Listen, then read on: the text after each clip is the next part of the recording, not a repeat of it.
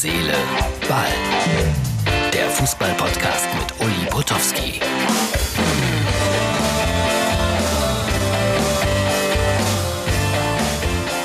Herz, Seele, Ball nicht pünktlich online. Woran lag's? Es ist Mittwoch, der 3. Juni 2020. Ich habe relativ schlecht geschlafen. Äh, und dann gucke ich auf mein Handy. Martin, der Chef schreibt, was hast du mir da geschickt? Ja, was habe ich da geschickt? So ein, ein Fitzel, das Ende von allem, aber nichts Vernünftiges. So, deswegen jetzt äh, relativ früh unterwegs. Es ist noch keine 9 Uhr. Für mich ist das früh. Und in der XXL-Version gibt es heute Markus Lindemann. Das ist ein sehr liebenswerter, netter Kollege aus Wuppertal. Hat nichts mit Loriot zu tun und mit äh, einer Herrenboutique oder so.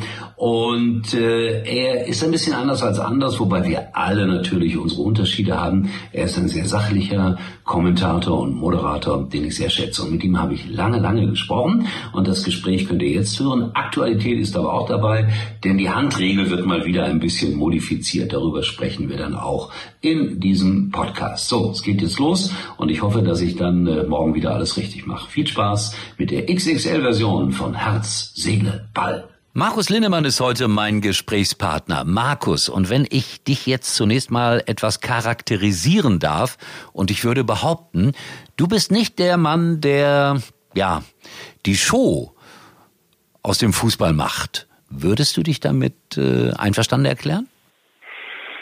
Ähm, ja, es ist okay. Also ich, ich lasse mich ungern in irgendein Muster packen oder in eine Schublade, aber das, das charakterisiert zumindest meine Herangehensweise, Fußballspiele zu kommentieren, doch äh, einigermaßen ähm, gerechtfertigt, würde ich sagen. Ja, stimmt. Und das macht Unterscheiden wir uns da jetzt? Äh, ein bisschen, würde ich sagen. Also gar nicht so sehr. Also ich würde, ja. ich würde jetzt auch mal behaupten, also kommentieren tue ich ja eh nicht mehr so viel, äh, dass, dass, dass ich auch immer eigentlich versucht habe, ob mir das immer gelungen ist, ist eine andere Frage, den Grundsatz eines Fußballspiels zu erkennen. Aber ich war dann auch schon immer mal wieder derjenige, der irgendwelche Dinge am Rande gesehen hat und äh, da vielleicht auch manchmal ein bisschen zu viel drüber gesprochen hat. Aber ich, ich gebe aber zu, dass ich immer gesagt habe, Fußball und das wirst du dann leider auch bestätigen müssen, ist natürlich jetzt auch Showgeschäft geworden. Oder würdest du da widersprechen? Nein, das ist zumindest, ich weiß nicht, ob es Showgeschäft ist. Äh, in, in, in manchen äh, Teilbereichen sicherlich, aber es ist, äh, ich glaube, da sind wir uns einig, es ist Unterhaltung. So.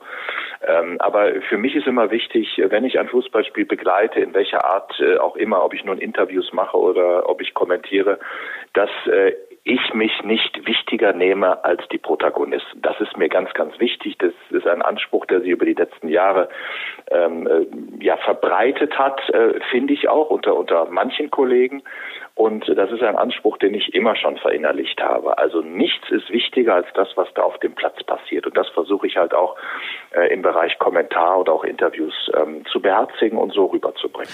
Ich finde, dass man das merkt und ich finde, dass es gut so ist. Und ich finde es auf der anderen Seite auch gut, dass es einfach logischerweise unterschiedliche Charaktere in diesem Beruf gibt. Wir sehen das ja immer wieder, dass äh, ich nenne das mal die ganz hochbezahlten im Moment, äh, die sind dann meistens nicht alle, aber so ein bisschen auf der Showseite zu Hause und die haben dann aber auch 50 äh, Prozent hohe Anerkennung und 50 Prozent hohe Ablehnung, wenn man da in die einschlägigen Foren hineinschaut. Bei dir ist es eher so, dass ich da ganz wenig Negatives finde. Und das ist schon ungewöhnlich für einen Sportreporter. Guckst du in solche Foren? Liest du so etwas? Ja, aber noch nicht äh, allzu lange. Ich bin irgendwann mal angehalten worden, tatsächlich äh, mich auf Facebook beispielsweise rumzutreiben. Ähm, das mache ich jetzt seit ein paar Jahren und ich kann das, was du gerade gesagt hast, leider nur bedingt teilen. Es ist tatsächlich so, dass ich doch ähm, also in überwiegendem Maße positive Rückmeldungen bekomme, aber es gibt halt auch böse Kommentare, richtig böse Kommentare, äh, bis zu einer Morddrohung. Tatsächlich, äh, vor, vor ein, zwei Jahren bekam ich eine, eine Morddrohung mit dem Hinweis, wenn ich noch einmal nach Frankfurt käme, dann würde ich das nicht überleben. Und da bin ich zum äh, bislang einzigen Mal tatsächlich juristisch gegen vorgegangen. Und das sind äh, schon, ähm, auch wenn alle immer sagen, wenn man öffentlich äh, seine Kegel ausstellt, ähm, muss man auch damit rechnen, dass sie gezählt werden. Also ich, ich verstehe das, wenn man in der Öffentlichkeit arbeitet, dass man dann kritisiert wird. Ich habe auch überhaupt nichts gegen Kritik, aber das, was da passiert ist, ähm, dass meine Familie beispielsweise sagte, du gehst nie wieder nach Frankfurt, weil das ist zu gefährlich, das ist deutlich äh, übers Ziel hinausgeschossen. Also damit habe ich durchaus auch ab und zu mal zu tun. Ich kann dir erzählen, dass ich sowas ähnliches mal erlebt habe. Da habe ich ein Spiel von Bayern München kommentiert und zwar in Kopenhagen, ein UEFA-Pokalspiel. Und das Spiel ging aus, Achtung, 6 zu 2 für Kopenhagen. Und, und, du warst es schuld. So in etwa. Äh, dann kam ein paar Tage später bei RTL damals ein Brief an und der Tenor war, äh, ich wäre der größte Bayern-Hasser, den er je gehört hätte. Und wenn er mich denn mal treffen würde, irgendwo, würde er mich abstechen. Also das war so ähnlich, natürlich anonym. Aber was mich damals dann ungeheuer beruhigt hat, unter dem Brief stand mit sportlichen Grüßen. Und da habe ich gedacht, da kann eigentlich nicht so viel passieren, wenn er noch sportliche Grüße drunter setzt. Also es ist auch nichts passiert. Aber du hast recht, die Zeiten sind merkwürdig und dieses, äh, ja, diese sogenannten sozialen Medien machen es äh, nicht unbedingt einfacher. Äh, dennoch ist man ja plötzlich als Reporter, du sagst, oder als Kommentator oder als Interviewer, du sagst das gerade, du versuchst immer die Protagonisten natürlich in den Vordergrund zu stellen. Ich glaube, das versuche ich auch. Aber plötzlich ist man ja umgekehrt dann auch Bestandteil von einer gewissen Berichterstattung. Ich erinnere mich an dieses wunderbare Interview, das du geführt hast mit Rudi Völler. Wie war das nochmal genau? Ah, das war im, äh, im Dezember, ich glaube des vorvergangenen Jahres. Äh, damals war in Leverkusen Heiko Herrlich der Trainer. Und der hat eine, sagen wir es mal vorsichtig, nicht ganz so tolle äh, jüngere Bilanz hingelegt mit etlichen Spielen, äh, in denen sie nicht gewonnen haben und auch nicht überzeugend gespielt haben. Und ähm, ja, in den Medien stand schon von seinem Nachfolger zu lesen. Im Übrigen sein äh, Nachfolger, der tatsächlich dann nicht nur der, designierte, sondern der echte Nachfolger war, Peter Bosch, heute Trainer in Leverkusen. So. Und auf dieses Gerücht habe ich ähm, äh, Rudi Völler damals angesprochen in einem Live-Interview. Und es war, äh, also Interviews, das weißt du ja auch, Uli, leben äh, auch ein bisschen von, von der Atmosphäre, von dem Zwischenmenschlichen, von Gestiken und Mimiken. Für mich war klar bei seiner ersten Antwort, bei seiner ersten ausweichenden Antwort, dass dieses Gerücht stimmt. Dass dass Leverkusen sich von Heiko Herrlich trennen mag und Peter Bosch als Trainer installieren möchte. Das habe ich an Gestiken, Mimiken, an Kleinigkeiten habe ich das gespürt. Er hat ausweichend geantwortet und auf meine erste Nachfrage hin hat er nicht mehr ausweichend geantwortet, sondern mit einer Gegenfrage reagiert.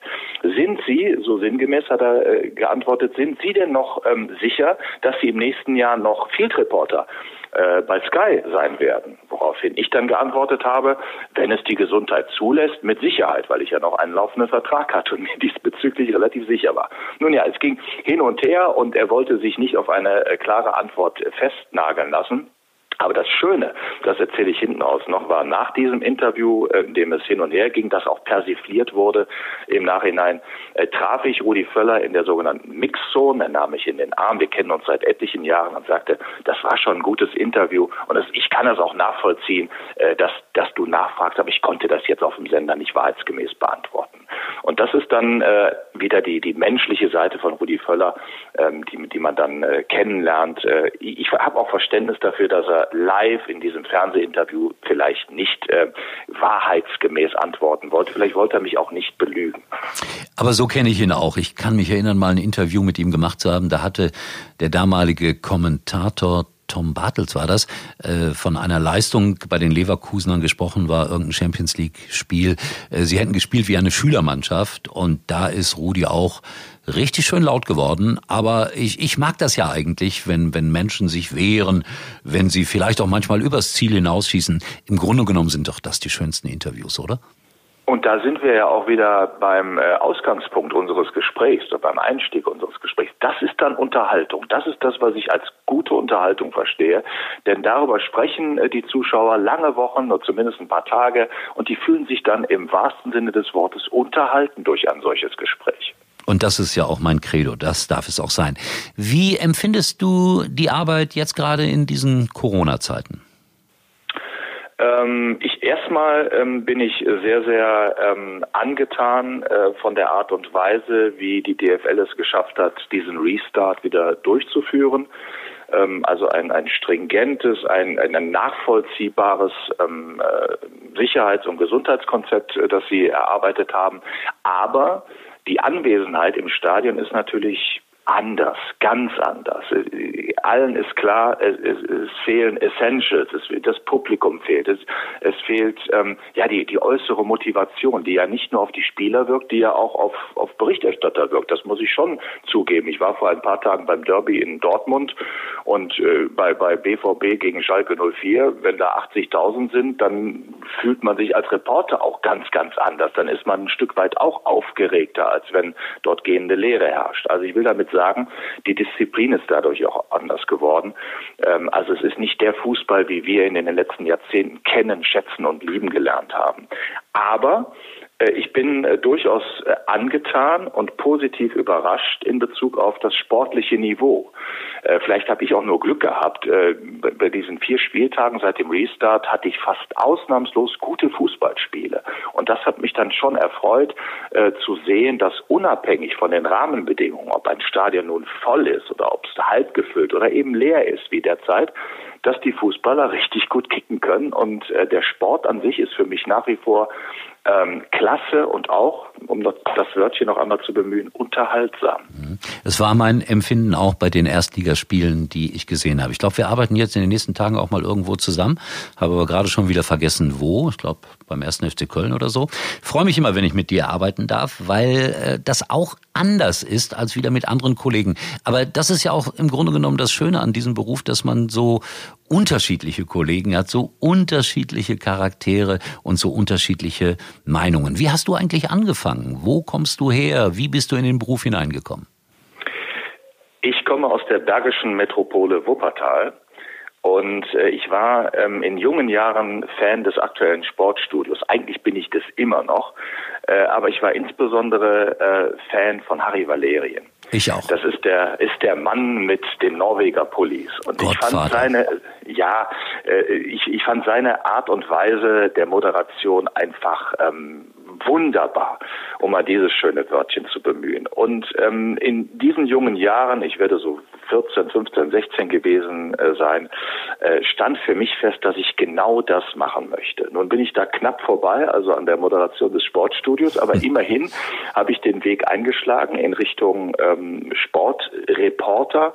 Ich habe angefangen äh, bei einer ähm, Zeitung, einer, einer hiesigen äh, Zeitung in Wuppertal, in der Stadt, in der ich immer noch lebe. Das ist die Westdeutsche Zeitung. Dort habe ich in der Lokalredaktion gearbeitet, bin dann gewechselt zum Remscheider Generalanzeiger, also auch im, im Bergischen Land, habe dort äh, ja ein anderthalb Jahre in der Sportredaktion gearbeitet und gehörte dann äh, mit Beginn der 1990er Jahre zur Gründungsmannschaft sozusagen von Radio Wuppertal. Das war also meine erste Erfahrung im audiovisuellen, äh, im, im auditiven Bereich, im Audiobereich. Also zum ersten Mal ähm, Mikrofone und, und Lautsprecher und äh, meine Stimme habe ich zum ersten Mal wahrgenommen und gehört etliche Jahre bei Radio Wuppertal gearbeitet, übrigens nicht nur im Sport äh, moderiert und kommentiert, sondern auch mich mit lokalpolitischen Dingen beschäftigt, was sicherlich nicht dümmer gemacht hat.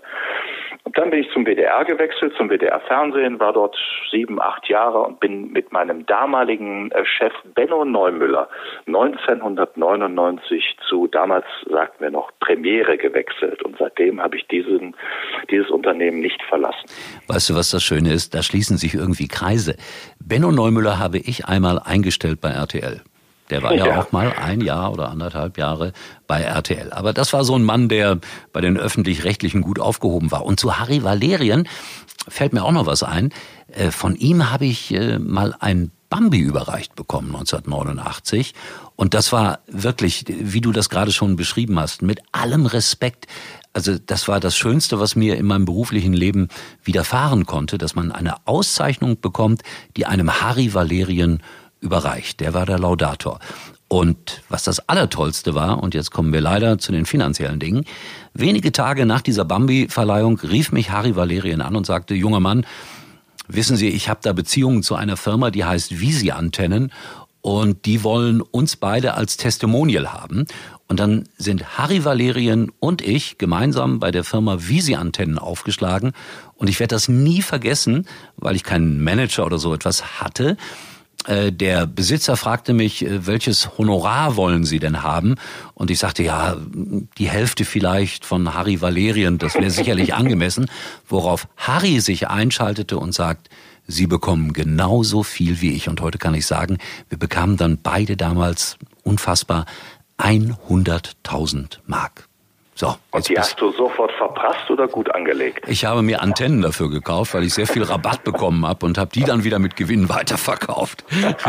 Nein, aber es, es war wirklich so eine wunderbare Erinnerung an den großartigen Harry Valerien, den ich danach auch Gott sei Dank noch das eine oder andere Mal getroffen habe. So, wir erzählen uns Geschichten, das ist auch Sinn und Zweck hier von Herz, Seele, Ball. Aber jetzt gerade kommt hier eine Nachricht rein, äh, da muss ich dich nochmal drauf ansprechen. Die Handspielregel wird wieder geändert. Ich bitte oh, dich. Ja, ich, ich frage dich, begreifst du das? Also, pass auf. Speziell beim Dauerstreitthema Handspiel gab es Anpassungen oder gibt es Anpassungen.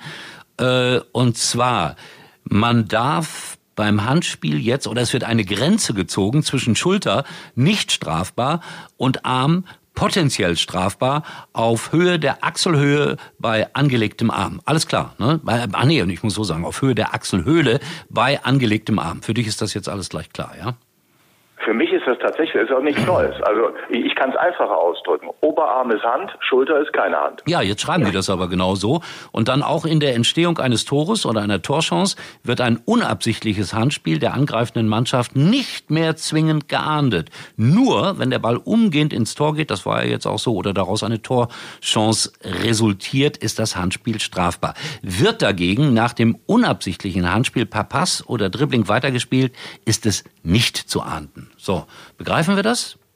Du liebe Zeit. Also das, äh, da werde ich wahrscheinlich in Zukunft einige Zeitlupen mehr benötigen, um zu verstehen, wie die Schiedsrichter äh, auf dem Platz und in Köln-Deutz im berühmten Keller äh, entschieden haben. Ich glaube allerdings, wenn das jetzt wirklich eine aktuelle Nachricht ist, dass man sehr schnell reagiert hat auf diese zwei, wenn du dich erinnerst, ähm, ähnlichen Handspiele. Boateng gegen Dortmund kein Handspiel im genau, 16-Meter-Raum genau, ja. und Emre Can in Paderborn Handspiel. Mhm. Ja, es, es kommt natürlich vom internationalen Board und so weiter. Äh, und, und eine weitere Änderung sieht vor, das finde ich sehr lustig, dass eine zweite gelbe Karte im Elfmeterschießen nicht mehr zu einem Platzverweis führt. Das Elfmeterschießen gehört in diesem Sinne nicht mehr zum Spiel. Gut, dass wir das alles schon verinnerlicht haben. Sag mal, äh, das mit den fünf Auswechslungen, das finde ich sehr anstrengend gerade. Du auch? Ich finde das, finde das anstrengend, äh, weil man mitunter gar nicht nachkommt, wer ist jetzt rein und wer ist rausgekommen tatsächlich. Allerdings äh, finde ich die Regelung sehr, sehr gut, äh, weil, weil wenn man sich diesen Terminkalender anschaut, die ballern jetzt schon die restlichen Spieltage durch, also bis zum Saisonende ähm, haben wir ja zwei englische Wochen und ich finde das eine vernünftige Regelung. Das finde ich auch. Nur, mein, wenn ich da sitze und dann den einen ausstreiche, den anderen wieder eintrage, boah, das artet ja in Arbeit aus. Und das in meinem hohen Alter, du. Mein Gott. Ja, Aber da muss man, da muss man sich echt konzentrieren, ne? Das ist wirklich so, um da die Übersicht zu wahren. Ich habe jetzt irgendwie so ein Zweitligaspiel gehabt, Osnabrück, da wechselten die acht Spieler innerhalb von drei Minuten. Das, das war schon heavy. Naja. Ja, ja, Gut. Ja. Aber für die hohen Gagen, die wir kassieren, müssen wir ja auch was tun. Ist ja in Ordnung. Da wollen wir nicht meckern. Ne? Ja. Markus, danke dir für das Gespräch. War informativ, war auch unterhaltsam und damit äh, schließt sich unser Kreis. Wir sind beide der Meinung, Fußball darf und muss auch unterhaltsam sein.